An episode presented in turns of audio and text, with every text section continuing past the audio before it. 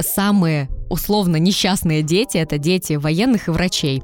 И хочется, чтобы у каждого ребенка была мама и папа, и все жили в согласии. Родители не должны воспитывать своих детей. Всем привет, это подкаст «Я стесняюсь», в котором мы обсуждаем жизненные истории реальных людей. Напротив меня несменный ведущий Дмитрий Колобов, руководитель моего портала, и с вами я, клинический психолог и специалист по психосоматике Екатерина Москвина. Дима, привет. Да, Кать, привет. Э, всем привет. Это подкаст «Я стесняюсь», где мы действительно обсуждаем жизненные истории реальных людей. Сегодня с Катей будем говорить на такую тему деликатную. Это люди, которые росли без родителей, либо которых воспитали не биологические родители, например, бабушки, дедушки, тети, дяди, либо вообще чужие люди. Вот такая сегодня будет тема. А сейчас мы анонсируем тему следующего выпуска, и вы сможете поделиться своими анонимными историями по ссылке в описании этого подкаста. Мы будем очень их ждать. Какая у нас будет тема следующего выпуска, Катя? В следующем выпуске мы с вами будем разговаривать на тему «Женская дружба». Есть или нет присутствие или отсутствие женской дружбы вообще между вами. Так что поделитесь, пожалуйста, своими историями. Нам очень будет интересно об этом поговорить, э, порассуждать на эту тему, потому что будем как раз-таки разбираться с психологической точки зрения, существует ли между женщинами что-то вроде дружбы или должна присутствовать просто солидарность. Об этом и о многом другом в следующем выпуске. Я буду с мужской точки зрения рассуждать про женскую дружбу, поэтому вот еще раз э, в описании подкаста есть ссылка на форму анонимную, ее заполняете, мы с Катей будем ваши истории разбирать. На этом давай, слушай, ну, будем потихоньку приходить к теме этого выпуска. Вот смотри, а, я когда, ну, вот, готовился к подкасту, э, хотел тебя спросить. У тебя же папа был военный, uh-huh. и вы много, ну, там, наверное, переезжали, не переезжали, но мне почему-то так в моей голове кажется, что когда, ну, папа там военный, он очень много времени проводит на службе. И так или иначе, ну, не очень много он, наверное, занимается воспитанием ребенка. Да, слушай, мы с тобой на одном из подкастов, я как-то говорила уже на эту тему, что самые условно несчастные дети — это дети военных и врачей. Э, собственно, мне повезло, мне повезло вдвойне, потому что у меня папа военный, а мама врач. А вот, мы с тобой об этом рассуждали, у тебя, у тебя тоже мама врач. Дело в том, что переезжали мы только один раз, мы переехали из Питера, так как жили там, переехали в Тюмени, и вот сейчас э, всю свою сознательную жизнь я живу в Тюмени. Но я недавно только во время психотерапии своей столкнулась с той мыслью о том, что я не помню папу до 16 лет. Угу. То есть я помню его в какие-то яркие периоды своей жизни, тогда, когда, например, у меня были соревнования, подготовка, сборы, вот что-то такое, потому что по спорту он меня очень сильно мотивировал, говорил мне, что делать, как-то меня настраивал, на соревнования постоянно ко мне приходил. Ну и еще тотально занимался моей учебой, то есть приходя вечером поздно с работы, если я сидела за уроками, то он со мной занимался. Вот такие моменты я помню, но так, чтобы в течение дня там какая-то поддержка, звонки или что-то такое, то этого не было. Одновременно у меня есть пару эпизодов, эпизодов из детства, когда я училась еще в начальной школе, папа пару раз брал меня к себе на работу, и я там просто веселилась. Он был начальником кафедры военного училища, и у него было была какая-то своя работа там, и на этаже было огромное татами, потому что он э, тренировал еще сборную Твику по э, Дзюдо, самбо, греко-римская. греко-римской борьбе, да. И я будучи маленьким ребенком, там веселилась на этом татами, это было безумно классно. Я до сих пор вспоминаю эти вот э, периоды с такой прям э, теплотой в душе и в сердце. Вот веришь, нет, если, мне кажется, сейчас спустить на этот татами, ты также будешь бегать, веселиться, как маленький ребенок. Да, я согласна. А что касается тебя, вот у тебя мама была э, врачом, но она и остается врачом. Была ли она на сутках и чувствовал ли ты присутствие своей матери в своей жизни? Я бы, наверное, сейчас говорил не про маму, а про папу, потому что вообще, ну, понятно, что у меня мама и папа были очень занятые люди, потому что одна мама врач, папа был журналистом и большим трудоголиком, потом еще в бизнес залез. И очень много воспитания моим занимались бабушки и дедушки, на самом деле. И, в принципе, я им благодарен за много, потому что бабушка по со стороны отца дала мне очень много в плане образования, в плане иностранных языков, потому что мы с ним делали уроки, и все это было, естественно, с истериками, когда я был школьником. А дедушка, например, по, по линии мамы очень мне много дал для того, чтобы я делал что-то своими руками. И, например, там вот ремонт, который мы делали в квартире два года назад, там наполовину сделан мной, во многом благодаря дедушке. Поэтому я просто, когда вот, э, ну, эту тему выбрали, я, наверное, ну, хотел сказать, да, о том, что у меня был отец. И бывало такое очень часто, что когда я просыпался, мне нужно было идти в школу, папа уже был на работе.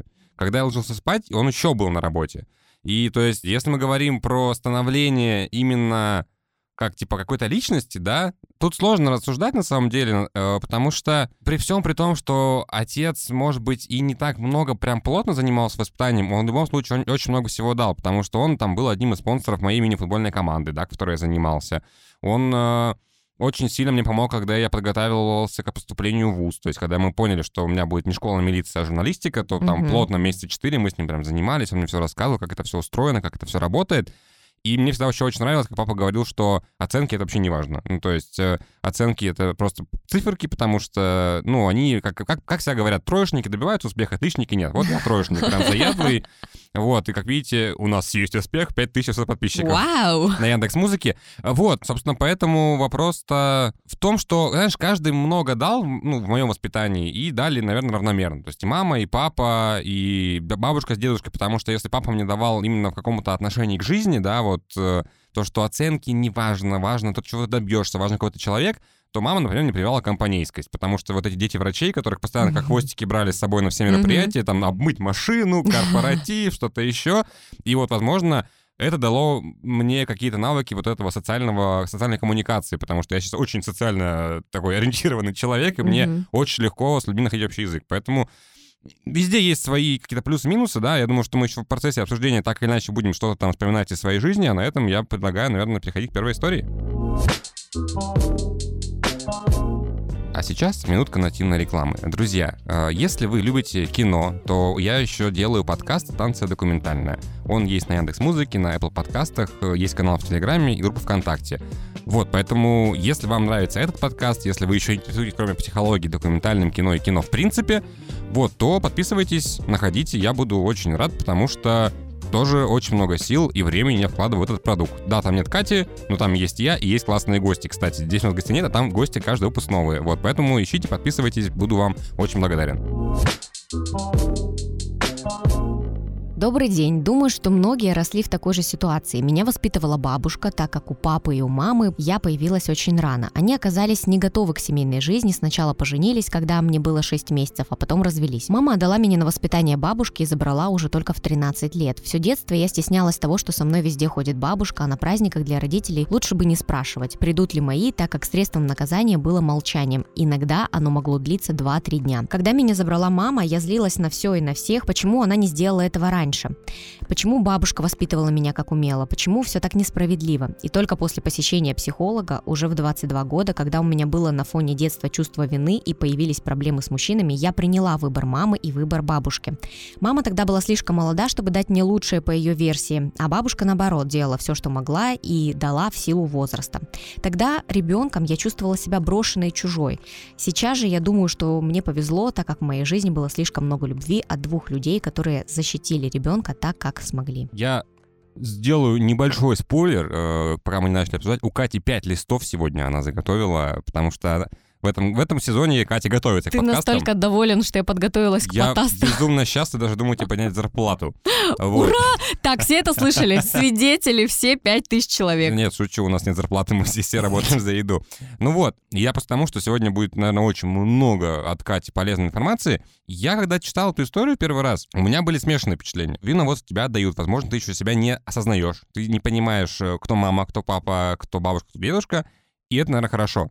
То есть человек изначально окружен любовью, да, хоть и не материнской, но, как мне кажется, любовь бабушки, она еще сильнее, чем любовь вот матери. Потому что если мы посмотрим на эти стереотипные э, истории с бабушками, да, то вот это вот, знаешь, самое прикольное, когда ты бабушку поздравляешь с днем рождения, и через 30 секунд уже ты становишься обратно, когда, типа, ты говоришь, бабушка, привет, с днем рождения, там всего хорошо. Да, да ну спасибо. Ну что, как и дела? тебе, то, да, и, да, тебе, да. и всего самого хорошего, да, и тебе, да, а ты да, просто да, пришел поздравить. Вот, то есть, ну, бабушки, это вообще же, ну, прям... Ты знаешь, Анатолий Некрасов в книге «Материнская любовь» говорил даже о том, это э, знаменитый психолог, говорил даже о том, что родители не должны воспитывать своих детей. Родители должны родить детей и отдать на воспитание их бабушке и дедушке. И так должно продолжаться из поколения в поколение общая мысль этой книги о том, что я не совсем с этим согласна, просто констатирую факт того, что там написано. А, суть в том, что бабушка и дедушка уже прожили жизнь, уже прожили этот опыт, они установились как личности и готовы воспитывать новое поколение. Но здесь есть такой момент, что представь, что бабушка и дедушка — это люди другого времени. И то, что они дают, да, они дают безусловную любовь ребенку, они дают все, что у них есть, они правда умеют воспитывать, и у них там уже внутри, в этом возрасте, осталось больше любви, чем критики, а, чем а, инстинкта выживания, и они действительно могут дать ребенку гораздо больше. Но дело в том, что люди другого поколения и учат детей другому а, тому, что сейчас не особенно актуально. Вот, поэтому с одной стороны, это хорошо, и я знаю, что когда такие люди приходят в терапию, мы с ними проговариваем эти моменты, потому что есть два ответственных взрослых, то есть мама, которая забирает в 13 лет, она начинает выстраивать с ней близкий контакт, чуть позже об этом скажу, как происходит становление личности именно в этом возрасте, и бабушка, которая дала изначально любовь. То есть есть два человека, которые эту любовь как бы возмещали. И когда человек совсем маленький, в любом случае, когда бабушка находится рядом, а, ей говорят, это твоя бабушка, бабушка, я бабушка, я не мама. То есть она изначально понимает, что она не мама, но у ребенка до 6-7 лет, пока он не идет в школу, у него нет критического вот этого мышления, нет мышления слова и логическая связь, то есть как появляется вообще сама по себе эта система, да, ребенок идет в школу, и он начинает, у него начинает формироваться сравнение, ага, я не такой, как остальные, у меня что-то по-другому, и он начинает уже исходя из этой конструкции выстраивать логически цепочку. У меня нет папы и мамы, мне плохо. Или у меня нет там папы в семье, или мама моя тоже отдала меня на воспитание бабушке, у меня не так, как у других, значит, это плохо, то есть на основе других. Но ребенку до 6-7 лет, если у него есть взрослый, на которого можно опереться, это безопасный взрослый, с которым у него привязанность, считает все за норму, впитывает все как губка. Поэтому то, что начинается после 6-7 лет, когда идет становление личности, это уже логическая додумка. То есть страдания здесь порождены на самом деле не а, действительными страданиями и нарушением типа привязанности, а именно исходя из мыслительного процесса. То есть я подумал о том, что мне плохо, и мне стало плохо потому что, блин, оказывается, мне не хватает маминой э, теплоты внутри. И смотри, в 13 лет, когда появляется мама у этой девочки в жизни, 13 лет это что? Это подростковый период. Это третий период, э, третий или четвертый, точно не помню, период сепарации от родителей. И в этот момент мама начинает выстраивать с ребенком близкую связь. Конечно, у нее будет формироваться огромное количество агрессии. Конечно, они будут э, находить недопонимание друг другу, потому что мама идет на контакт, ей нужно восполнить все то, что она упустила, а ребенку уже это не нужно. Но, тем не менее, ребенок находится в таком двойном конфликте, потому что я и хочу маму видеть рядом. И вроде бы мама мне здесь уже не нужна, потому что мне вообще-то 13, я подросток, и я сейчас должен сепарироваться. У меня должно происходить другое сейчас внутри. Я отдаляюсь как бы от родителей. И из-за этого у нее возникает чувство агрессии. Прекрасно. Я просто от тебя хотел добавить. Вот ты говорила про то, что ребенок воспринимает там бабушка, мама, да? У меня, например, есть племянница, и это, получается, ну, дочка моей сестры. И, естественно, что моя мама является ей бабушкой. И у нас, как бы, знаешь, ну, э, у моей мамы, мама жива еще, это моя бабушка. Естественно, что на всех мероприятиях мы называем ее бабушкой. И никто никогда не называл ее прабабушкой, но она, по идее, является прабабушкой.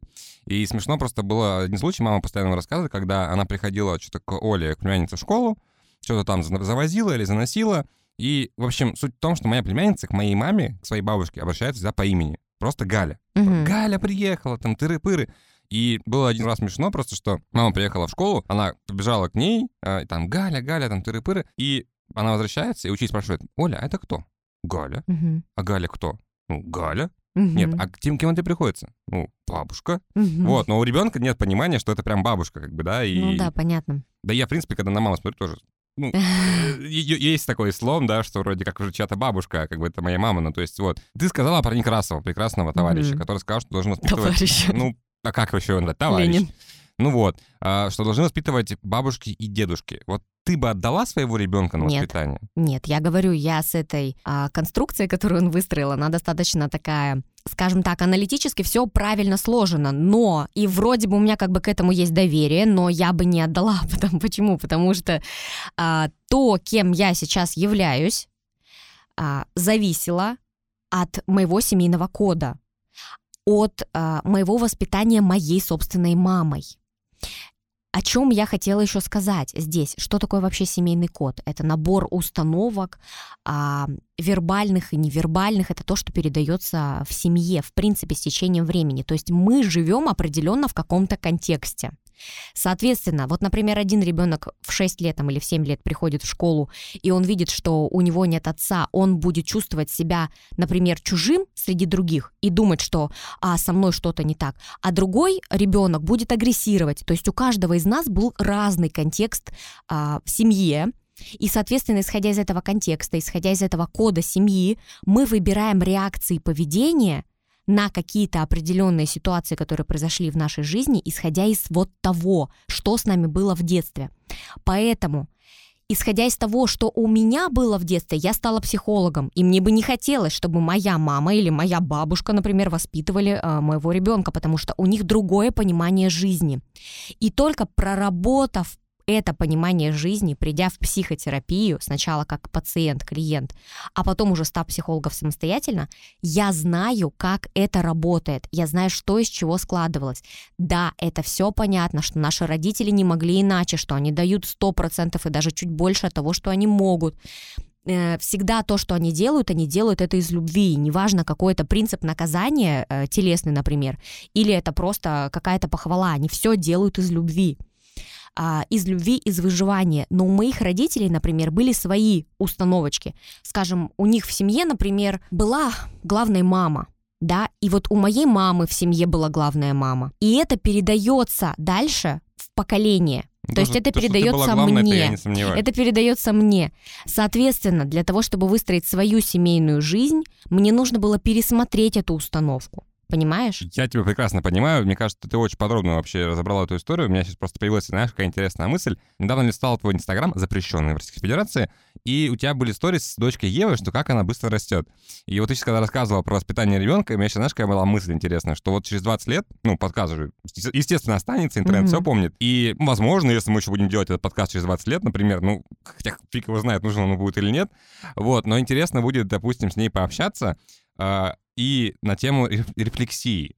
То есть, и вот твои выводы, э, твои размышления о воспитании ребенка, которые ты рассказывал, что как ты сейчас воспитываешь ребенка, и спросить потом у нее, вот это было, это было правильно или неправильно, или, может быть, нужно было по-другому. Мне кажется, это будет прикольно, потому что мы, правда, про нее много, много говорили во многих ну выпусках, ну, да, на да, самом да, деле, и ты да. много говорил о том, как ты сейчас делаешь. Да, как я воспитываю, Как ты воспитываешь, да. да. А, дело в том, что я всегда говорю фразу какие мы, родители, будут оценивать только наши дети. Никто со стороны не может это оценивать, и поэтому, да, в целом... Кроме того мужика с собакой. Да-да.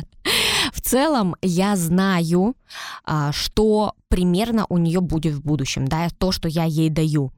Но мы не можем говорить о том, что мы, не, что мы можем быть уверены в этом на 100%, потому что у наших родителей, помнишь, я рассказывала, были книги по психологии, в которых было правильным воспитывать воспитывать ребенка с помощью телесного наказания. Для них это было нормой. И никто тогда не задумывался о том, что это будет нести какой-то вред в будущем человека, потому что до этого все дети, все люди воспитывались так. Это только сейчас мы такие типа поумнели, и следующее поколение будет еще умнее, чем мы и следующее за ним еще умнее, чем мы, потому что люди эволюционируют. А мне, ну ладно, у меня насчет э, будущих поколений теории их развития есть своя версия, и мне кажется, что мне, к сожалению, мы не будем, потому что новые технологии, они убивают как раз-таки желание развиваться, желание фантазировать, желание придумывать, потому что тебе все подают на блюдечке. Но это тема для другого вообще подкаста. Ты как дед говоришь. Ну, я в душе дед. У меня, слушай, последний вопрос остался. Вот э, сейчас воспитанием Евы ты одна занимаешься? Нет, конечно, у нее есть папа. Ну, то есть, смотри, невозможно. Мы, во-первых, в хороших отношениях, я об этом тоже говорила. А, мы общаемся, практически каждый день переписываемся. И я не могу сказать, что я мать-одиночка. Нет. У меня есть мой бывший муж, который сейчас в данный период времени является отличным отцом для моего ребенка. И поэтому, например, в моих новых отношениях человек, с которым я встречаюсь, будет другом для моего ребенка, а не заменителем отца. Здесь с этим вообще нет никаких сложностей. Родители должны всегда придерживаться одной системы воспитания, причем мы это всегда проговариваем. То есть я говорю, Ева пришла и сказала вот это. А, это от тебя или от бабушек или от кого, с кем это разбирать? И он говорит, это, например, я так веду. И мы обсуждаем это и приходим, я задаю вопрос, Как ты думаешь, к чему это приведет? Он отвечает, и мы находим общий знаменатель, как мы должны вдвоем одинаково воспитывать ребенка, несмотря на то, что мы живем не вместе. Угу. Ну, я понял, чтобы не было такого, что ты говоришь, не знаю, много Да. мороженого это Да. плохо, а потом она приезжает к нему и Да, много «Ведро мороженого, типа, это хорошо. мороженого». Да, я Ну согласна, все, я да. тебя понял. Ведро мороженого в студию нам, пожалуйста, а мы переходим к следующей истории. Своего отца я никогда не видела, разве что во младенчестве, пока он не бросил мою маму. Они не были женаты. В детстве мне очень не хватало отца, но с поступлением в университет и переездом в другой город это стало ощущаться сильнее, потому что уже было осмысление жизни. У меня появилось очень много друзей, которые были гораздо старше меня, и я чувствовала, что хочется именно отцовской поддержки. И странно, почему-то тогда боль стала сильнее. Иногда думаю о том, что нужно съездить в город, где он живет, может быть, попытаться найти его, познакомиться, рассказать о себе, послушать о нем и как минимум узнать о его предках и их прошлом. Но каждый раз я решаю, что зачем? Лучше оставить все как есть. Я гораздо трепетнее, нежнее отношусь к своей маме. В детстве, когда она была постоянно на работе, брала суточное дежурство в больнице. Кстати, по поводу больницы, да, мама врач. А, Я становилась взрослее и самостоятельная. Грудь щемит, но я бы стала другой, если бы отец у меня был. Но я точно не была бы такой ранимой и нежной. И хочется, чтобы у каждого ребенка была и мать, и отец, и чтобы он рос в любви и в согласии родителей. Здесь опять то же самое, то, о чем мы говорили до этого. То есть история вроде бы другая, но в целом а, я примерно повторю то же самое, что я говорила до этого. Откуда она узнает, что жить с жить без отца это не норма. Откуда она узнает, что ей плохо и больно? Когда она уже, будучи в взрослом возрасте, приезжает и сталкивается с э, другими взрослыми людьми, да, она, видимо, говорит про мужчин здесь, понятное дело, что ей внутри становится глубоко больно, потому что она ждет от этих взрослых мужчин любви и поддержки, которую ей должен был бы как будто бы оказать папа. Ну вот смотри, например, за что у нас отвечает папа в семье, как ты думаешь? А, так, давай я тебе скажу по нашей семейной коде, которая была в нашей ну, это не, семье. не про обязанности, это про... Я- Да. Подожди, что еще раз? Ну вот смотри, в нашей семье как бы отец, по большому счету, отвечал за финансы. Нет, я не про финансы, не про воспитание детей. А, А, например, для ребенка отец это что? ну, Про типа что? защита типа какая-то. Да, защита, еще что? Ну, пример Еще. для подражания. Ну, а какие сильные качества, как ты думаешь, ребенок считывает с отца? Потому что это первое разделение на а, два пола. Гендерное различие человек считывает первый раз в семье. Агрессия. Ну, не агрессия, например, контроль. Ну, спорно, спорно. Ты не контролирующий человек? Ну, смотря что. Ну, в смысле, смотря это, мне что. кажется, большая... Мужчины это в целом как э, живые существа, Спасибо. что- биомасса. Ага, млекопитающие.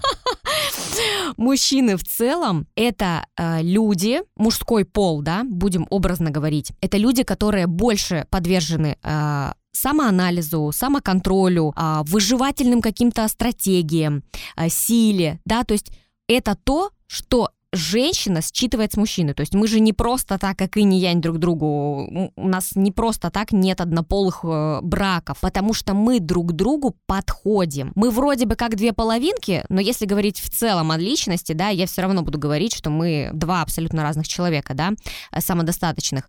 Вот, и мы друг друга дополняем. Не так просто. У нас дети рождаются не от одного пола, да, а от двух разных, потому что мы вот к чему-то одному, какому-то одному консенсусу в итоге приходим. И в семье девочка первый раз считывает с отца вот эти сильные качества. И если у нее, даже если мама там э, суперконтролирующая, например, представляешь, да, там отец оставил семью, и э, мать обязана воспитывать детей одна. Она будет проявлять как мужские качества, так и женские, но всё- она все равно будет оставаться женщиной. В любом случае, даже если она будет сильной, контролирующей, а, будет налаживать дисциплину и так далее. То есть не факт, что девочка, будучи воспитываясь без отца, не получит этих сильных качеств, но абсолютно точно она не сможет идентифицировать себя в условиях, когда есть другой пол в семье. Потому что есть такой феномен, как комплекс электры, когда девочка влюбляется в своего отца. И это абсолютная норма. Рано или поздно она начинает агрессировать и соперничать с матерью за внимание отца. То есть это один мужчина в семье, противоположный пол, и мне для того, чтобы у меня произошло становление личности, для того, чтобы наладился контакт с противоположным полом, то есть я же здесь буду считывать, я же буду нащупывать границы, как можно с другим человеком. Я понимаю, что ты другого пола, и мне нужно понять, как с тобой можно, а как с тобой нельзя. Формируется привязанность девочки к отцу. Здесь ее, например, в этой истории не было, и понятно, что потом с мужчинами встречаясь, она будет искать в каждом из мужчин а, своего отца, она будет искать вот эти вот качества, будет прощупывать вот эту вот почву для того, чтобы ей добрать необходимое, необходимое то, что она не получила в семье. Поэтому она чувствует себя несчастной, когда приезжает, знакомится с новыми людьми, они старше, и они как будто бы ей визуально напоминают отца. А что может случиться, если, вот смотри, сейчас ей 30 лет, и если сейчас она познакомится с отцом? Потому что у меня есть одна история, где девушка тоже воспитывалась полностью мамой, Э, с самого детства. А она не видела отца, и, по-моему, в прошлом году отец сам пришел, э, сам как бы вышел на контакт познакомиться. Ну, они познакомились, и как бы, ну, и все. И то есть э, там был запрос на то, что я просто хочу посмотреть, да, какая там у меня дочь. Вот, потому что у этой девушки тоже вроде как был запрос познакомиться, но не более. Ну, здесь она не то чтобы не более, она говорит о своем желании познакомиться с отцом, но делает как будто бы шаг назад, потому что ищет плюсы того, почему она его не знает. А, например, она говорит, я более нежная к матери, да, там я более проявляющаяся к матери из-за того, что я не знаю своего отца, но на самом деле это не связано. Если это связано, то только из-за того, что она жалеет маму, а жалеть ее не нужно, потому что мама сама выбрала этот путь. Она не нашла дальше себе, например, отношения. Кстати, не знаю, может быть, у нее есть отчим. Я тут просто хотел вставить одну ремарку маленькую, mm. то, что очень хорошо, на самом деле, что мама смогла ее так воспитать, э, ну, в любви к себе, нежности и трепетности, потому что очень часто то, что мы с тобой обсуждали, у ребенка может начаться злость на маму либо папу, потому что он типа, ну, не удержал второго человека. Ну да, да, а здесь, есть такое. А здесь как бы все, ну, как бы классно, и ну, не знаю, слушай, ну вот, э, в принципе, когда ребенок остается один дома, да, когда там вот написала суточные смены, это тоже быстрое взросление, на самом деле, для ребенка. Не говоря о том, что девочки, в принципе, быстрее взрослеют, нежели мальчики. Вот. Просто э, Сейчас, ну, вот у нас там есть, как бы я не только веду подкасты, я снимаю кино, и мы сейчас готовимся к документальному фильму про Владислава Крапивина, и я читал его биографию, и там тоже очень много есть похожих моментов, потому что он не ходил в садик а, принципиально, он был очень привязан к дому своему, к семье, прям к квартире. Когда мама уходила там на работу, он оставался дома один там возле 4-5 лет. И уже в то время он там а, придумал какие-то разные тени световые с абажурами, которые потом ну, нашли отражение в его, получается, произведениях. И там было... Шалеть, я не знала. Ну вот, ну, короче, мы фильм снимем, как бы там, я просто сам очень много чего узнал нового, я еще даже, на, даже не на половине биографии, я уже просто куча информации. И потом был тоже такой момент, когда э, отец шел на войну, Вторую мировую, и не вернулся. Он после войны уехал в Беларусь к другой женщине. Угу. Вот. И вот тут тоже история вот отношения к матери, которая была у Крапивина, то есть то, что Потому что он не злился на отца, кстати. Он как-то, ну, с пониманием это понял, там появился отчим. Но просто в целом, часто же история, когда дети пытаются манипулировать с родителями, говоря о том, что ты там не удержал маму, ты не удержал папу, ну, не удержала папу, ты виноват в том, что он нас бросил. Да, мы здесь не знаем, из какой э, побуждающей мысли воспитывался этот ребенок. Мы не знаем, эту девочку мама воспитывала, ой, мы бедные и несчастные, ты меня, пожалуйста, пожалей и так далее. Или здесь был позитивный контекст. Я думаю, позитивный, потому что врачи не будут говорить, пожалей меня, бедные Ну, кстати, да, может быть. Но мы не знаем, это зависит от человека. Хорошо, будем говорить в позитивном в любом случае ключе. И ты задавал вопрос, хорошо ли то, что она хочет сейчас познакомиться с отцом или нет. Я считаю, что это всегда позитивный ну, говори. Ну, и типа, нужно ли вообще это? Да, нужно ли и делать. нужно ли это ей, и нужно ли это отцу? Да. Слушай, тут на самом деле в первую очередь нужно подумать о себе. Не нужно думать о том, нужно ли ему познакомиться со мной. Если вы будете чего-то ожидать, то есть вероятность того, что ваши ожидания не оправдаются. Это нужно сделать просто для себя, хотя бы в рамках психотерапии, если для вас э, очень важен этот вопрос. Потому что знать своего отца, знать что-то про него, это уже хорошо. Налаживать контакт это уже хорошо. Возможно, здесь у вас автоматически закроется потребность в том, чтобы чтобы находить отца в ком-то еще, потому что э, на терапии мы делаем такую очень интересную штуку, когда э, есть такое прям упражнение, когда э, девочка выбирает своего отца на терапии условно, да, находясь в, мы работаем с подсознанием, находясь в легком гипнозе, с закрытыми глазами, она условно выбирает своего отца и принимает его таким, какой он есть. То же самое мы делаем с матерью, и поэтому внимание отца, она как будто бы вот отдаляется и сепарируется с помощью этой практики, потому что она понимает, что мы сейчас выросли, у меня есть то, что есть, и далее я буду выстраивать доверительные отношения с мужчиной не на основе того, что у меня не было внимания отца, а именно на основе того, что у нас будет, будут два на основе того, что мы будем двумя взрослыми людьми и будем выстраивать между друг другом взрослый контакт.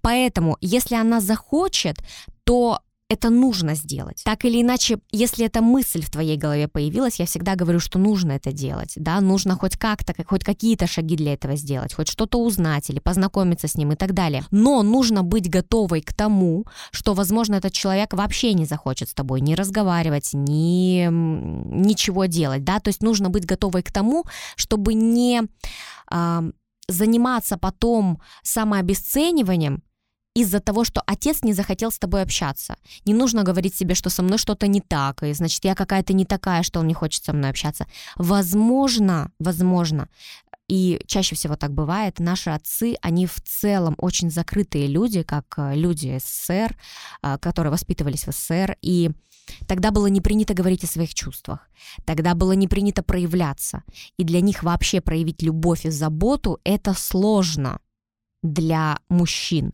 И поэтому он, может быть, именно из-за этого не хочет общаться, например, условно, да, не касаясь этой истории, не хочет общаться, потому что ему сложно это проявить вообще, и он не знает, как это делать. Я предлагаю как раз вот на этой мысли закончить обсуждение второй истории, потому что в третьей как раз вот именно об этом, о том, что отец не может проявить э, чувства. Вот, но самое главное, не знаю, я хочется, наверное, закончить эту историю цитатой из самой же истории, и хочется, чтобы у каждого ребенка была мама и папа, и все жили в согласии. Thank you. Мой отец не уходил из семьи, но с детства он относился ко мне холодно. Когда я была маленькая и он приходил с работы, то он начинал гнать меня спать. Когда я стала постарше, то он начал в принципе отдаляться от семьи, выделил себе отдельную комнату, оттуда может днями не вылезать, закупается при этом целым пакетом алкоголя. Я никогда не слышала от него даже «как у тебя дела?». Наше общение максимум ограничивается «привет, пока». А иногда он даже не здоровается со мной. Раньше я прям пыталась сама тянуться к нему, думала, что проблема во мне, и я должна сделать сделать этот шаг первое. Вот это, кстати, то, о чем я говорила, между прочим, да, когда ребенок тянется к э, отцу. И ожидает именно чего-то. Но со временем устала от его холодного отношения и просто забила. Сейчас я часто пытаюсь выйти с ним на конфликт и огрызаюсь, чтобы начать с ним хоть какой-то разговор, высказать ему все, что накопилось во мне за все это время. Вот вроде бы отец в семье есть, но в моей жизни его никогда не было. Сразу хочу от себя две мысли добавить. Первое, э, касательно того, что хочешь вызвать на конфликт, это интересная история, потому что когда ты находишься в состоянии игнора, ну, мое субъективное мнение, да, когда ты пытаешься а, с кем-то пообщаться, тебя игнорят, ты понимаешь, что, ну, типа, грубо говоря, позитивно не получилось, попробуй зайти через негатив.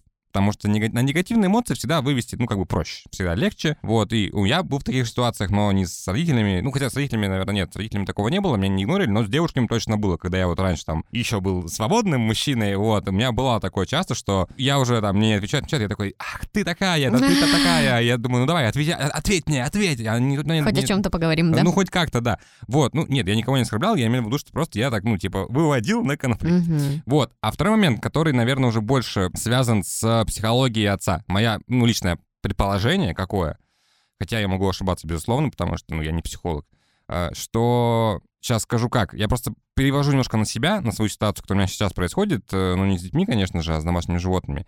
То, что как будто он разочаровался в отцовстве, возможно, и, или, возможно, вот э, то, что он стал отцом, как-то сломало его планы на жизнь. Потому что очень часто же так происходит, когда в семье появляется ребенок, а, например, человек, ну, вот по своему проекту, он там не отец, не родитель, он, допустим, какой-то там, ну, прям, не знаю, ну, короче, там человек, который должен был добиться чего-то в жизни, но появляется ребенок, все меняется, и человек начинает обижаться на жизнь и на ребенка, потому что он думает, что ребенок испортил его жизнь.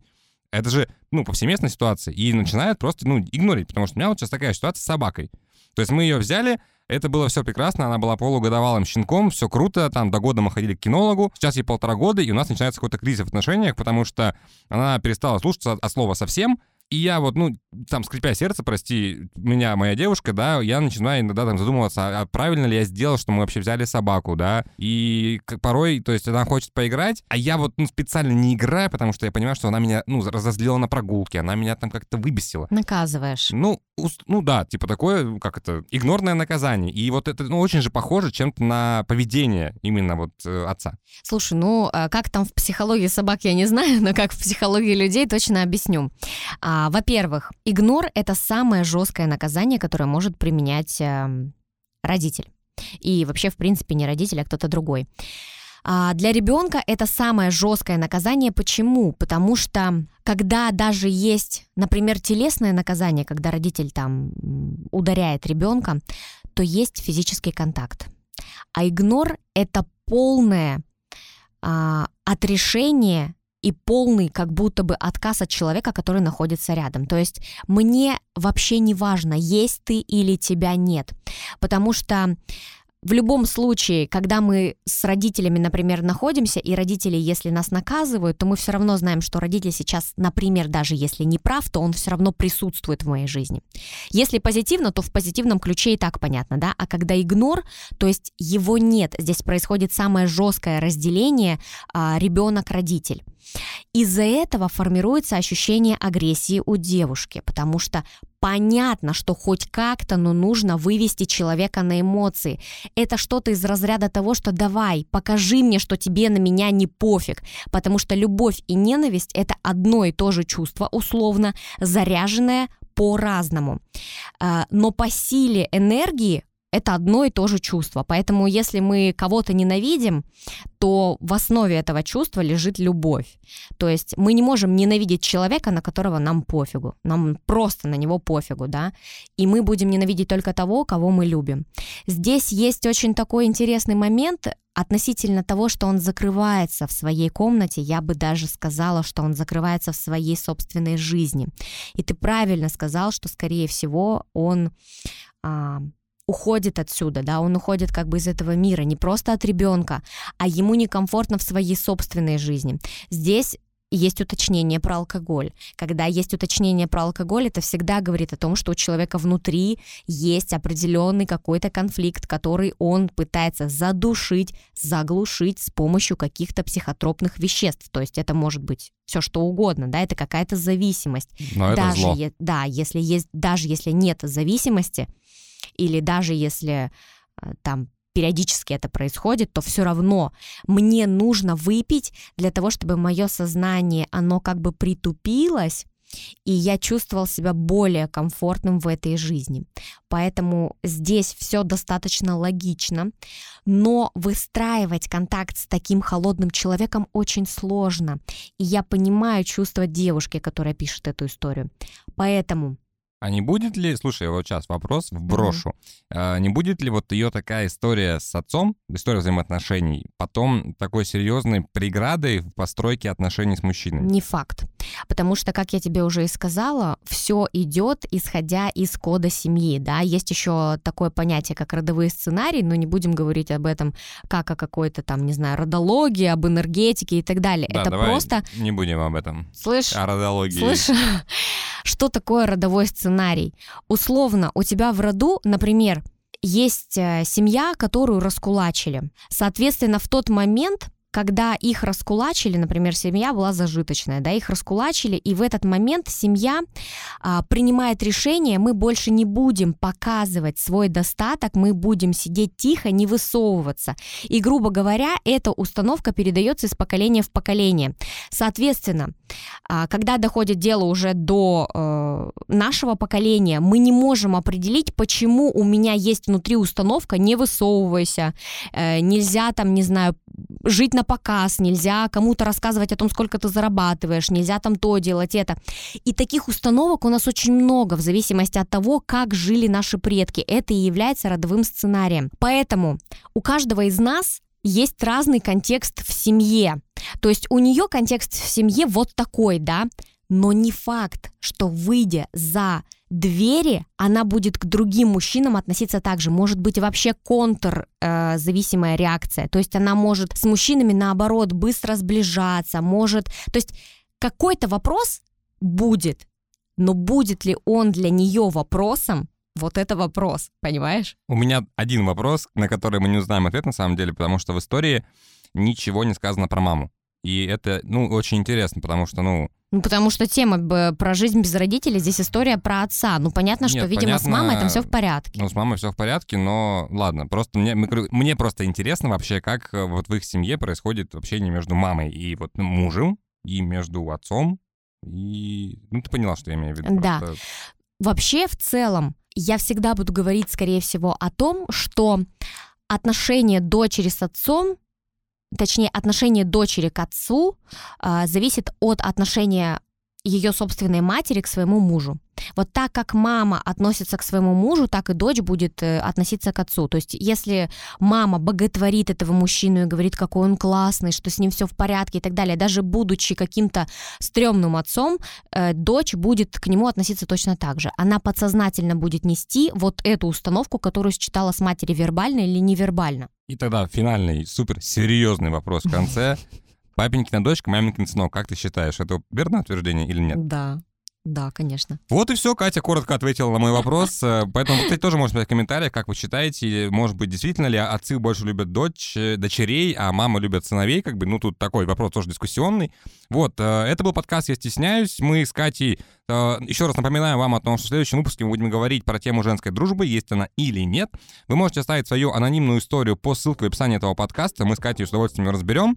Вот, ну на этом будем заканчивать. С вами, как всегда, были Екатерина Москвина, книжский психолог и специалист по психосоматике, а также я, Дмитрий Колобов, руководитель мой портал.ру, и также у меня есть второй подкаст «Станция документальная». Ищите, подписывайтесь, буду вам очень благодарен. Всем, Всем пока! пока.